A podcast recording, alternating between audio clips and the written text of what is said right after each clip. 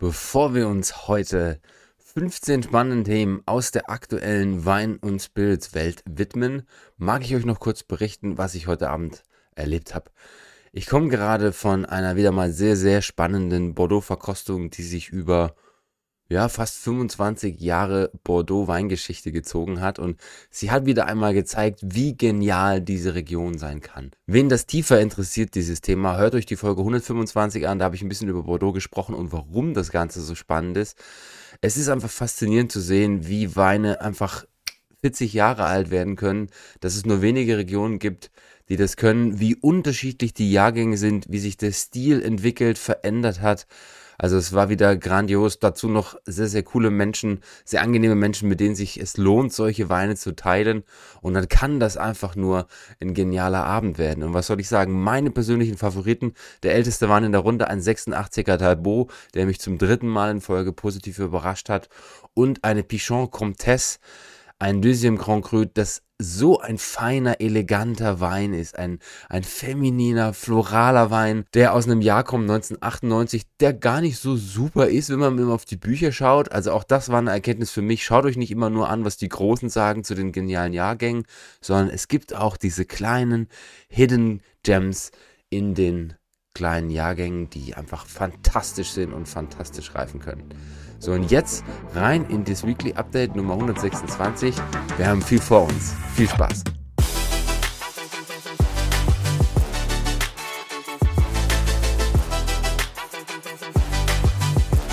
Willkommen zur Pino und Pixel Podcast Folge Nummer 126.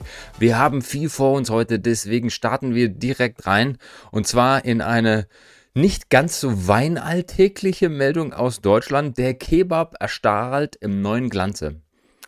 Und zwar nicht nur in Deutschland, sondern auch darüber hinaus. Viele, die das nicht wissen, der Döner Kebab ist ja 1976 in Deutschland, in Berlin erfunden worden und erfreut sich mittlerweile nationaler und internationaler Beliebtheit. Und es gibt eine Kette in England, German Doner Kebab. und bei denen gibt es jetzt was Neues, nämlich The Breakfast Kebab.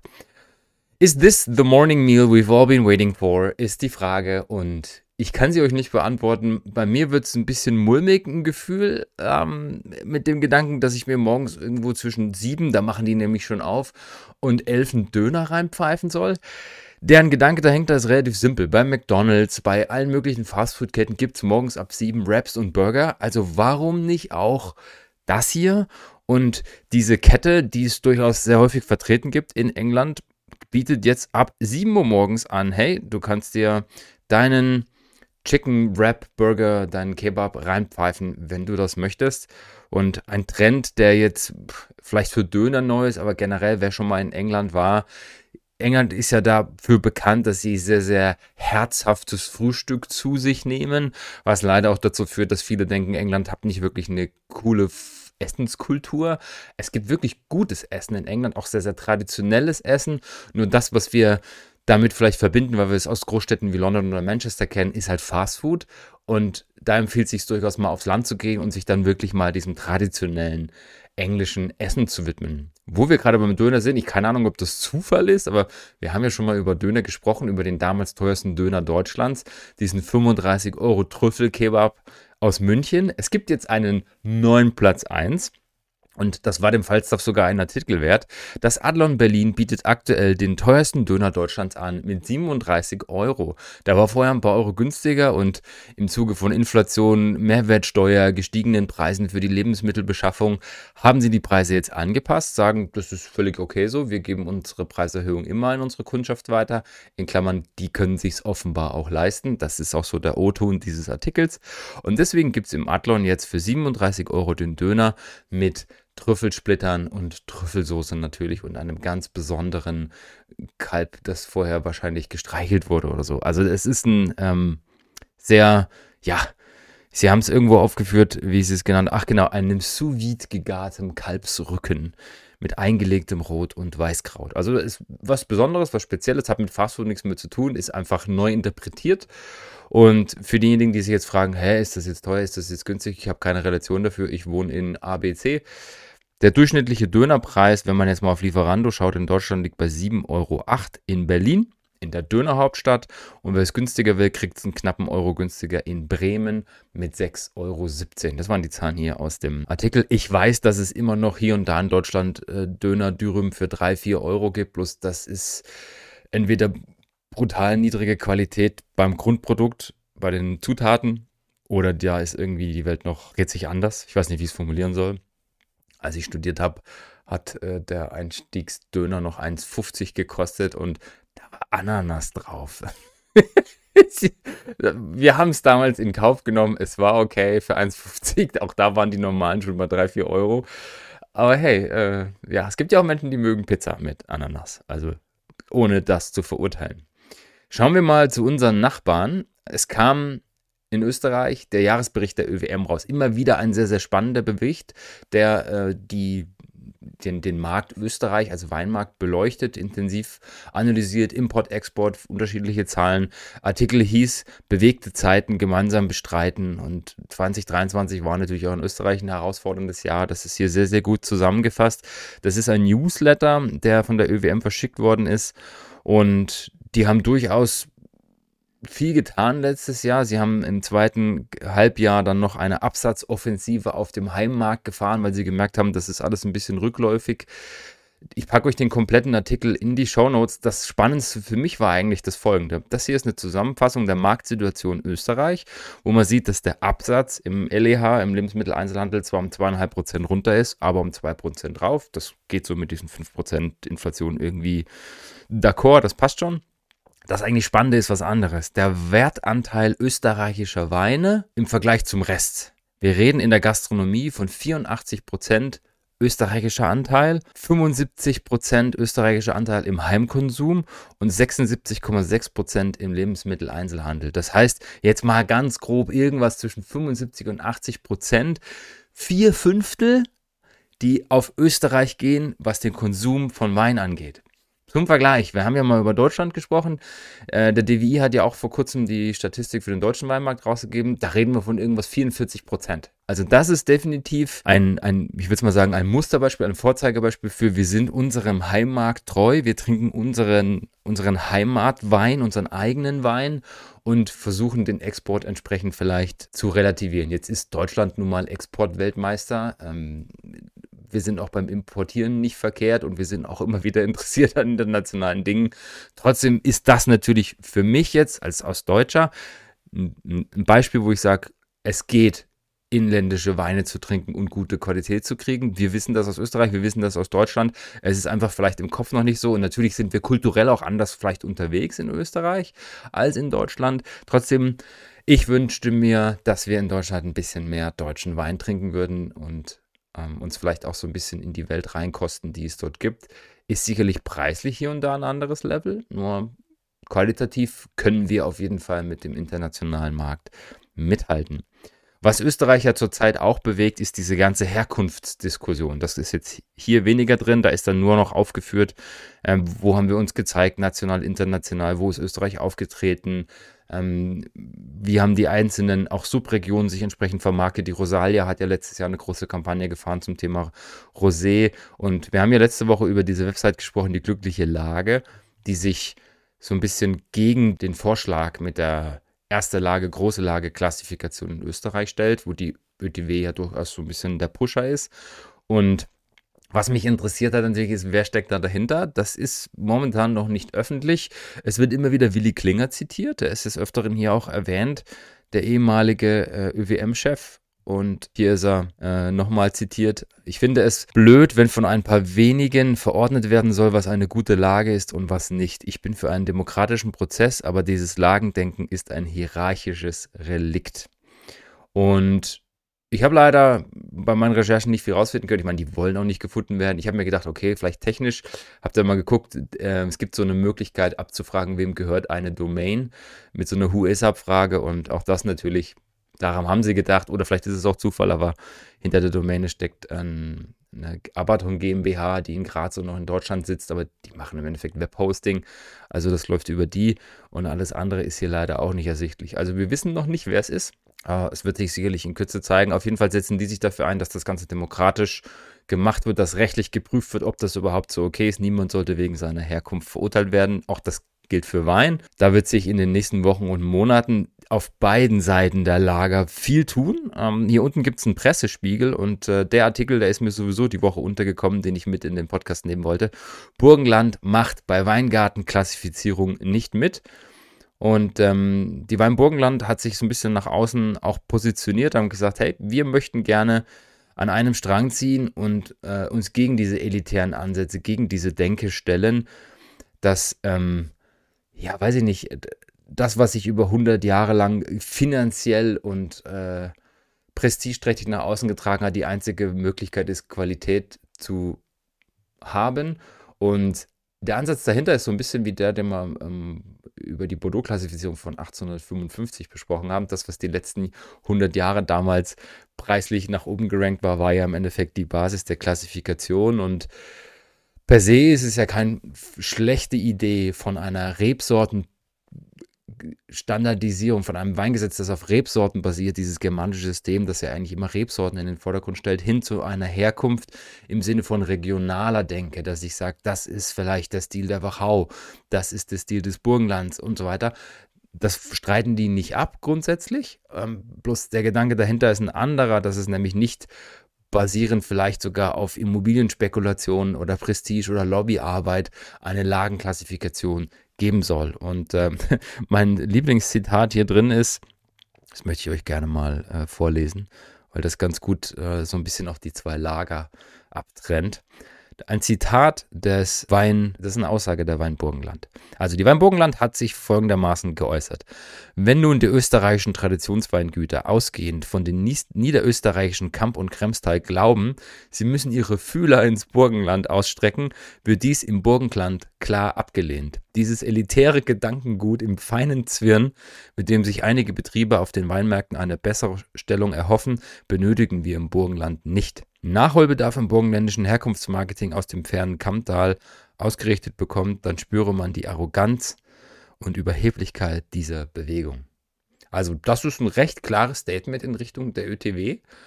Und die Weinpyramide, äh, die, die Weinburgenland hat eben vor, dass sie sich eher an einer klar verständlichen Herkunftspyramide orientieren, die auch Richtung Konsumentinnen und Konsumenten verständlich ist, wo jedem klar ist, woher kommt das Produkt, was ich dort genieße und wie gut ist die Qualität einzuordnen.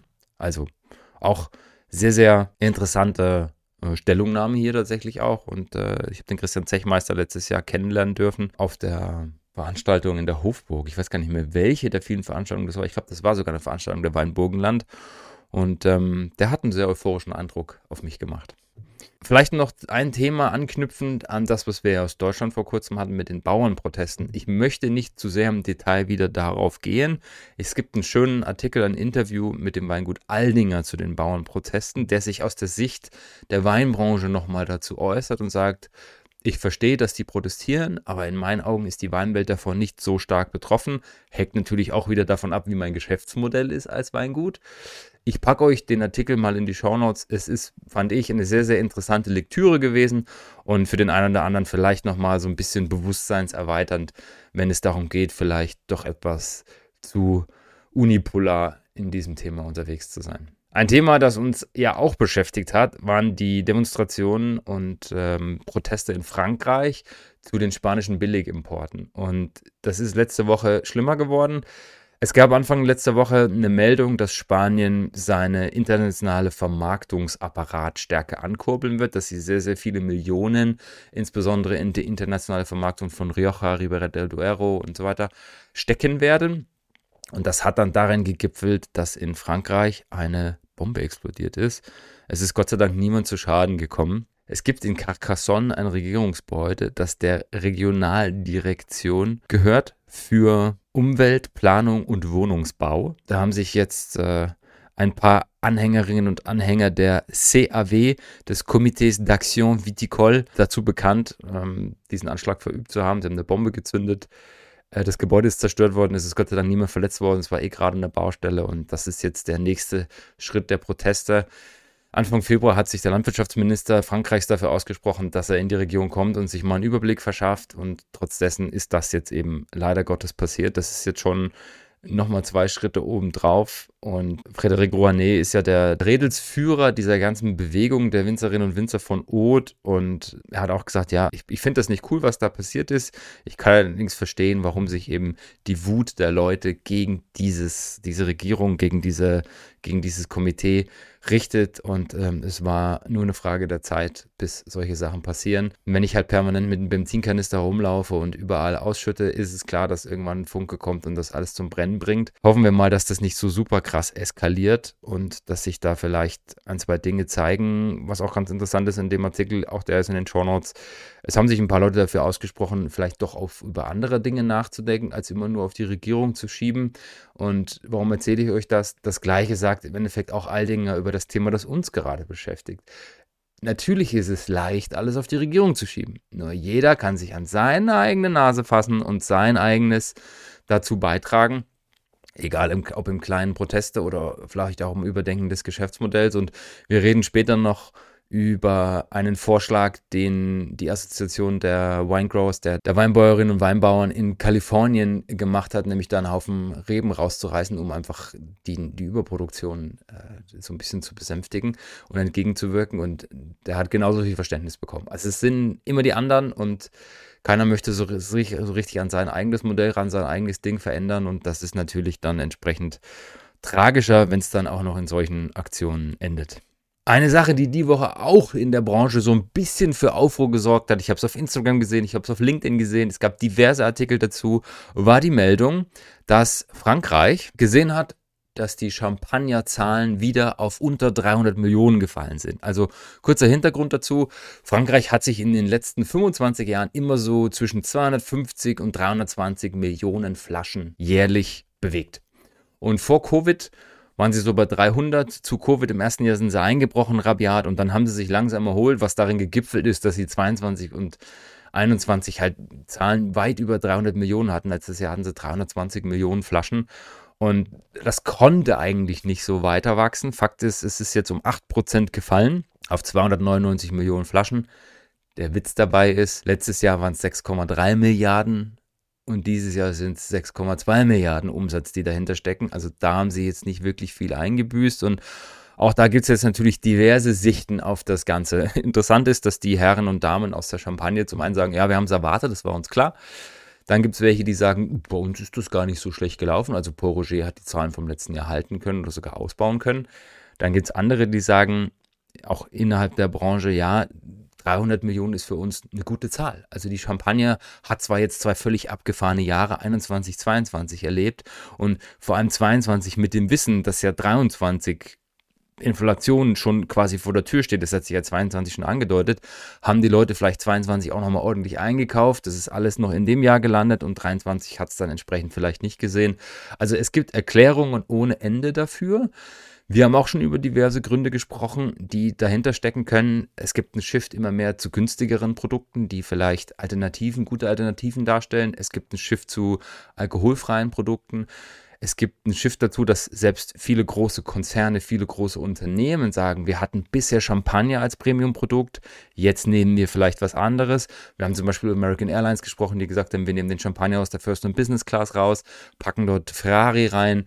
Äh, Ferrari macht jetzt das Sponsoring für die Formel 1, also auch da wird nicht mehr mit Champagner gesprüht. Also so langsam kommt es an. Ich muss nicht dieses reine Prestige mitkaufen von Champagner. Klar, hier und da ist das noch so, aber ich muss nicht mehr einfach ein Produkt, das sicherlich in einem bestimmten Range fair aufgehoben ist, aber dann einfach x Prozent und teilweise ja doppelt und dreifach mehr kostet als, als, Vergleichs, als vergleichbare Qualität kaufen, nur weil da Champagner draufsteht. Ich bin nicht mehr darauf angewiesen, Champagner zu haben als dieses, also diese Region, als diese Regionsmarke. Ja, ich kann auch sagen, du pass auf, das ist ein geiler Cover, das ist ein genialer Winzersekt und ich kann es mittlerweile schaffen, preis-leistungstechnisch einfach die gleiche oder ähnliche Qualität hinzustellen und mir deswegen entsprechend dann nicht mehr Champagner kaufen zu müssen. Und das sind alles Dinge, die darauf wirken, ähm, jetzt gab es diesen Artikel, äh, Champagne Shipments Fall to Pre-Covid Levels. Okay, das war jetzt erstmal eine Tatsache. Dann gab es den Artikel, warum sind die Champagner-Dinger nach unten gefallen? Und da waren nur ein paar von den Gründen drin, die ich gerade angesprochen habe. Werden wir, das war der dritte Artikel, einen Return the Growth of Champagne sehen? Und natürlich gibt es da viele Argumentationen. Ich glaube, nein.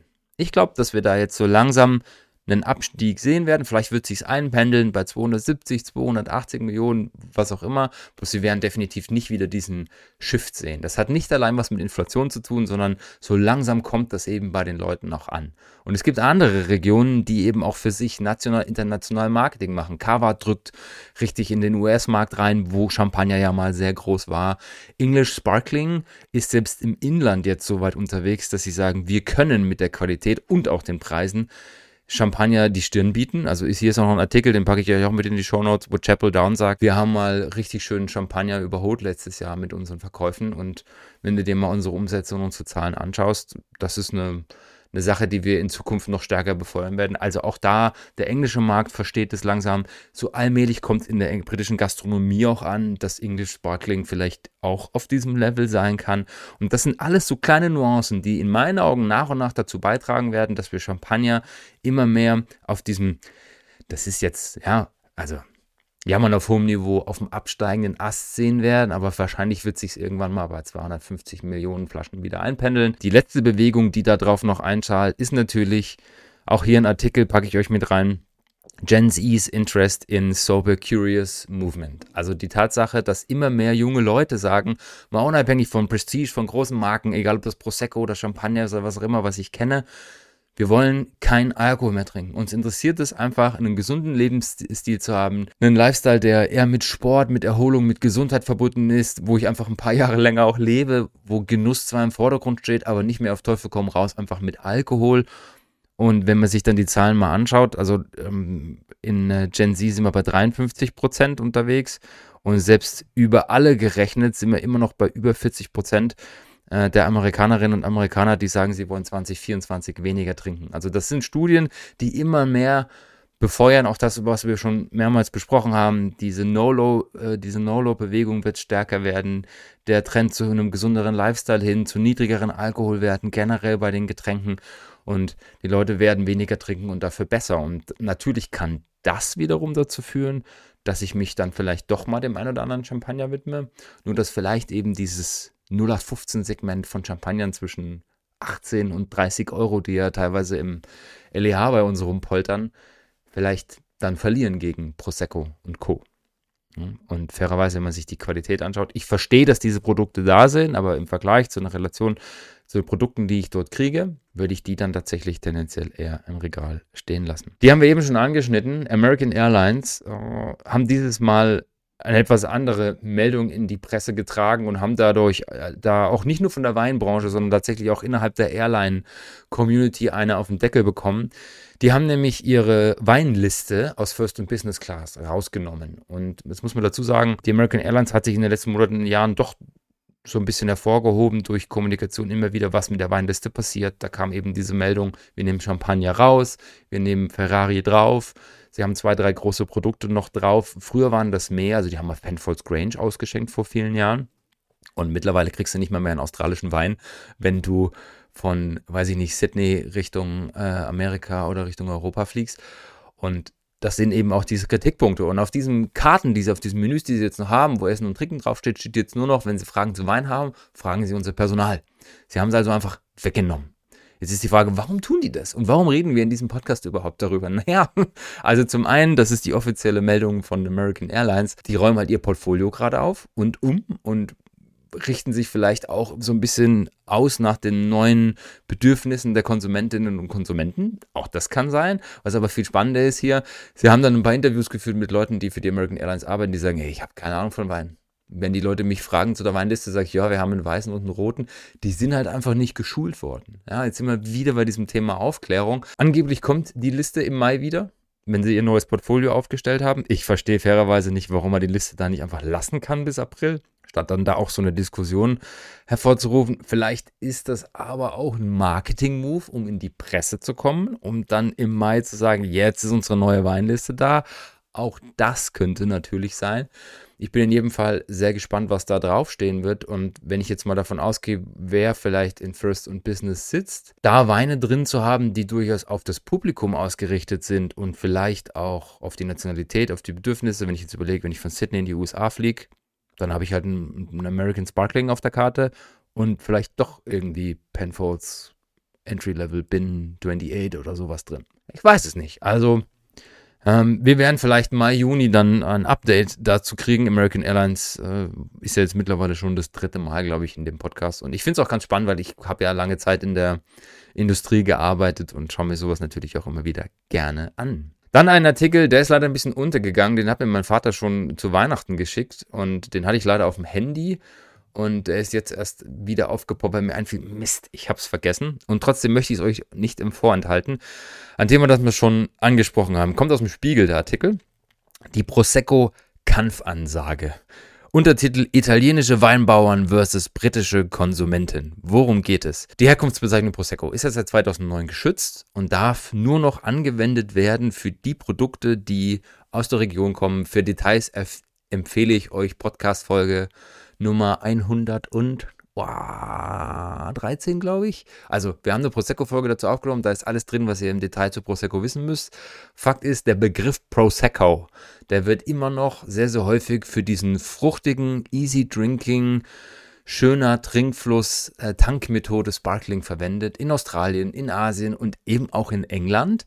Und dort wird das Zeug halt auch überall ausgeschenkt. Das gibt es dort in Dosen, in Tetrapacks, das gibt es selbst aus dem Keck, aus dem, aus dem Zapfhahn, in den Kneipen. Und das ist halt kein Prosecco. Das ist halt was, was ähnlich gemacht ist. Das kann auch einfach ein, sag ich mal, Einstiegsqualität äh, Tankmethode Schaumwein aus England sein. So ein Zeug habe ich auch probiert in England.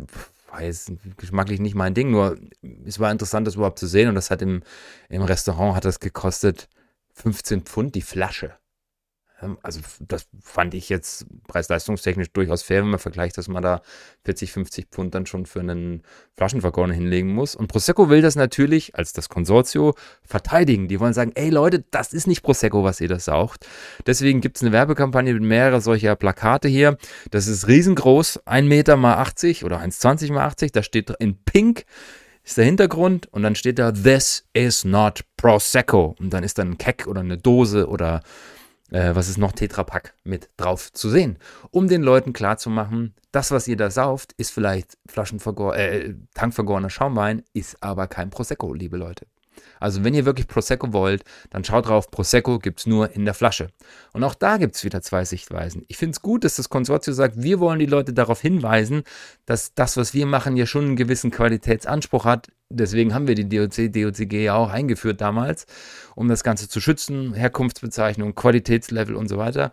Und gleichzeitig, wenn die KonsumentInnen dieser Welt halt diesen Style mögen, und aber einen Pups darauf geben, aus welcher Region das kommt, dann sollte ich sie dann halt auch einfach lassen. Es gibt halt irgendwie dafür keinen so richtigen Begriff und das, was Sekt vielleicht viele Jahre durchgemacht hat, kommt jetzt vielleicht auch auf Prosecco zu, dass den Leuten einfach das ein Synonym geworden ist zu einem easygoing Schaumwein, der äh, schön durchläuft und ähm, vielleicht nicht den super höchsten Qualitätsanspruch hat. Also ich finde die Bewegung sehr interessant, ähm, auch der Schritt Italiens nach England zu gehen und gleichzeitig kann man es natürlich auch von der anderen Seite betrachten. Anknüpfend an die AI-Geschichte mit dem Laser, die wir letzte Woche hatten, gab es auch noch eine andere spannende AI-Geschichte diese Woche.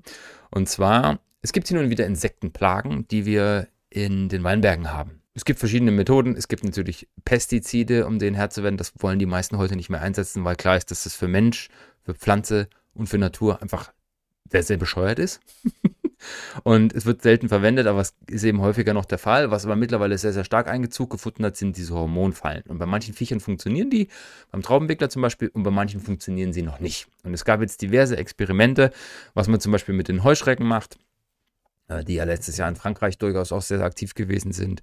Und äh, natürlich hat AI jetzt da wieder zugegriffen. Sorry, wenn ich das mir so überspitzt sage, aber mittlerweile steht überall AI drauf und es gibt Companies, die mittlerweile richtig viel Asche kriegen, nur weil da irgendwo AI erwähnt ist. Es gibt einen Roboter. Ich zeige euch mal das Bild von diesem wundervollen Teil. Der ist nämlich, äh, oh, ja, optisch kackhässlich, aber wenn er seinen Zweck erfüllt, ist ja cool.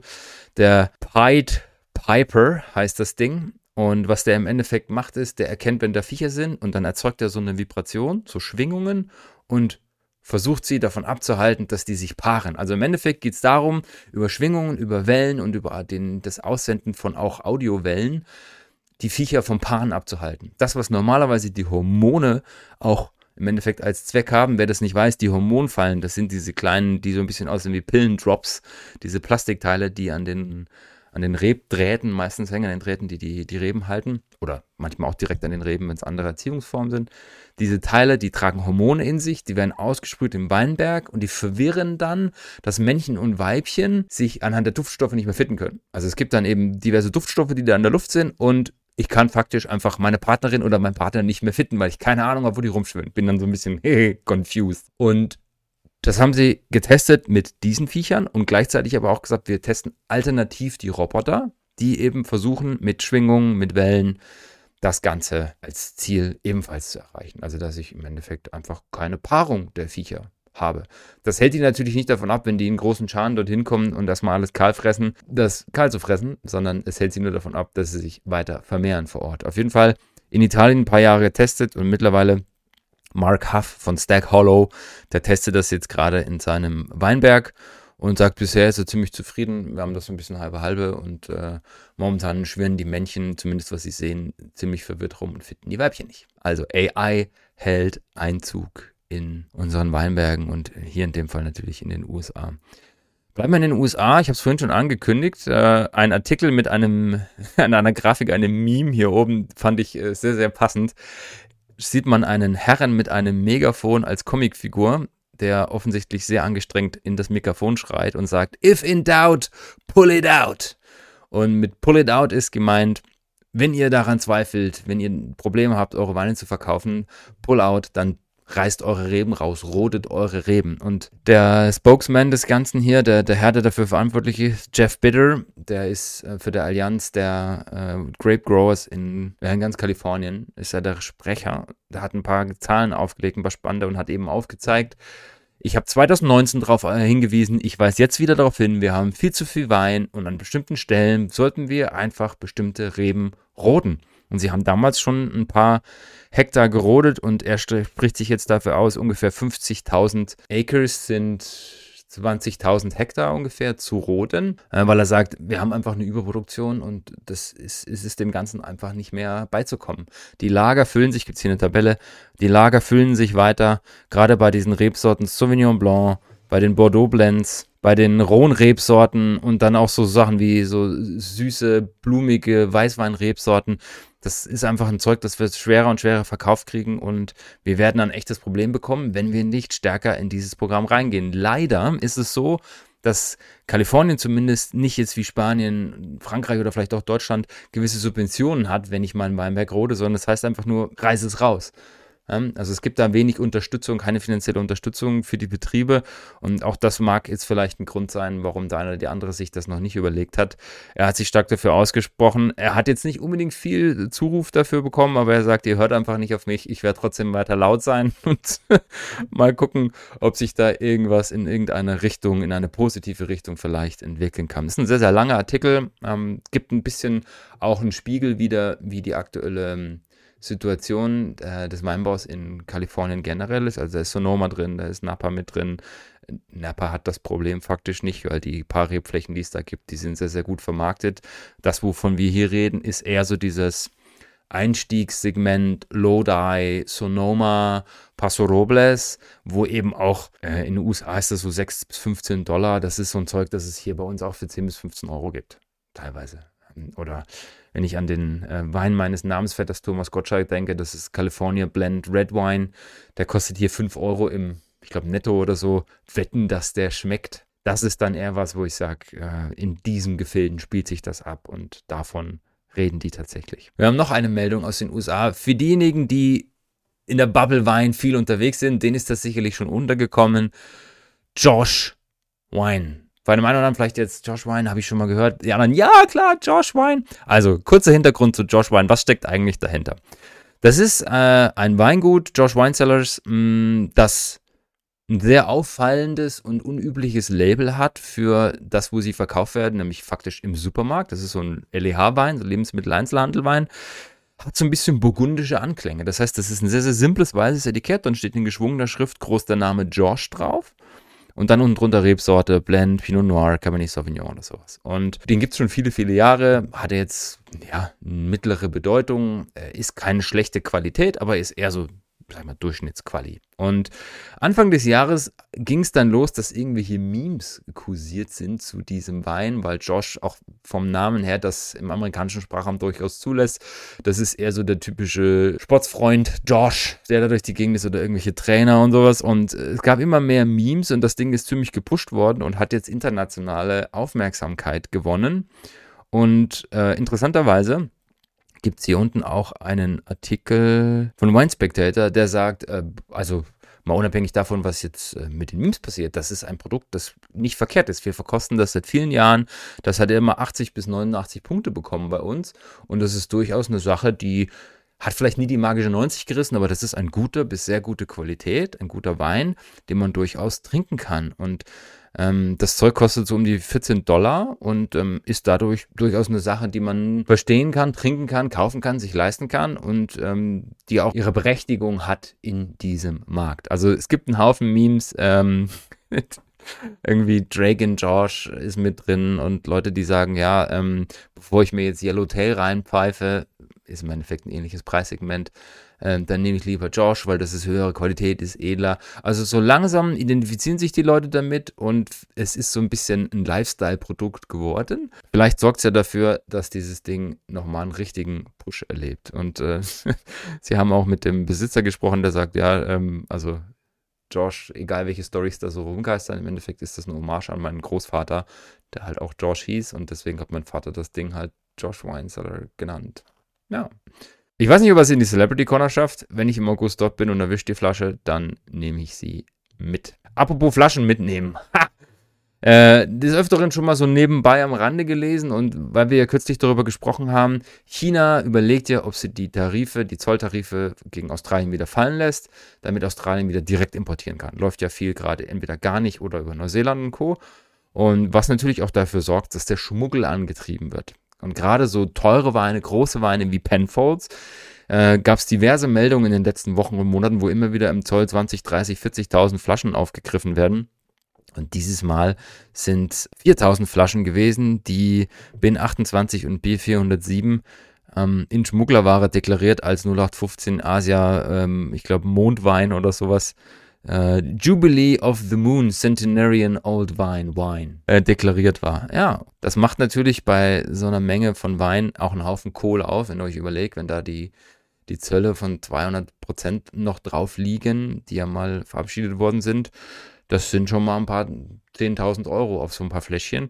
Und das möchte man natürlich umgehen. Also ähm, hier sind ein paar Beispiele drin. 20 1000 Flaschen hier, 9000 Bottles da, 30.000 Bottles dort. Das treibt natürlich entsprechend den Schmuggel an und das sind nur die Fälle, die sie tatsächlich finden. Da ist mit Sicherheit die Dunkelziffer um einiges höher. Dann noch drei große Meldungen aus der Weinwelt an sich. Es gibt eine Mega-Fusion im England, äh, im Elsass, die geplant ist. Hintergrund dazu, die beiden Kellereien Wolf Berger und Bestheim, beide sehr traditionsreiche Betriebe. Wolf Berger gibt es seit 1902, glaube ich. Und Bestheim, über die haben wir auch schon gesprochen, das waren die mit dem besten Cremant der Welt. Ähm, die beiden sagen jetzt, aus Kostengründen, Effizienzgründen, Prozessgründen macht es Sinn, dass wir beide uns zusammentun. Und da kommt dann eine ein Riesenunternehmen raus mit 2650 Hektar, was bei einer Rebfläche im Elsass von 15.000 Hektar nicht ganz 20 Prozent ausmacht, aber eben schon ein nicht zu vernachlässigenderer Teil. Und ähm, ist dann ganz interessant zu sehen, wie sie hier in dem Artikel begründen, warum die Fusion stattfinden, stattfinden wird, wann in etwa und ganz wichtig, es wird einen neuen Namen geben. Das ist momentan das, was sie so erheben. Wir möchten gerne mit einem komplett neuen Namen an den Markt gehen. Ähm, ich schätze, bis Sommer des Jahres werden wir da mehr wissen und vielleicht kommt dann da Best Berger oder Wolfsheim oder sowas raus. Also ich glaube, so plump werden sie es nicht machen. War sehr interessant. Wolf Berger ist ja gerade eine Marke, die durchaus schon äh, stark verankert ist, auch international. Und da bin ich gespannt, was da rauskommt. Hoffentlich kein Doppelname, so Wolf Beschi Bestheim oder so ein Kram. Zweite große Meldung, das auch äh, generell interessant aus der Getränkezeitung ähm, für die Branche an sich. Red Bull hat die 10 Milliarden Euro Umsatzgrenze geknackt. Letztes Jahr waren sie schon, also nicht ganz drunter, 9,64 Milliarden. Also die 10 Milliarden ist so eine magische Grenze. Warum ich das aber eigentlich drin habe, ist ein ganz anderer Grund. Für mich ist Red Bull eine der abgefahrensten Marken dieses Planeten. Und nur mal ganz simpel daran festgemacht, wie wir alle versuchen, unsere Marken zu pushen.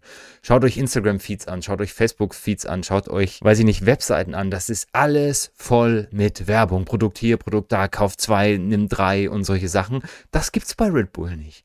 Red Bull steht für eine junge, abgefahrene Generation, die was ausprobiert, die sportlich in die Extreme geht, die einfach immer wieder Dinge neu denkt, anders denkt, völlig abgefahrene, abstruse Sachen macht und die braucht für das Produkt selber. Also klar, es gibt mal hier Red Bull verleiht Flügel, hier und da den Clip, den gibt es auch kaum noch.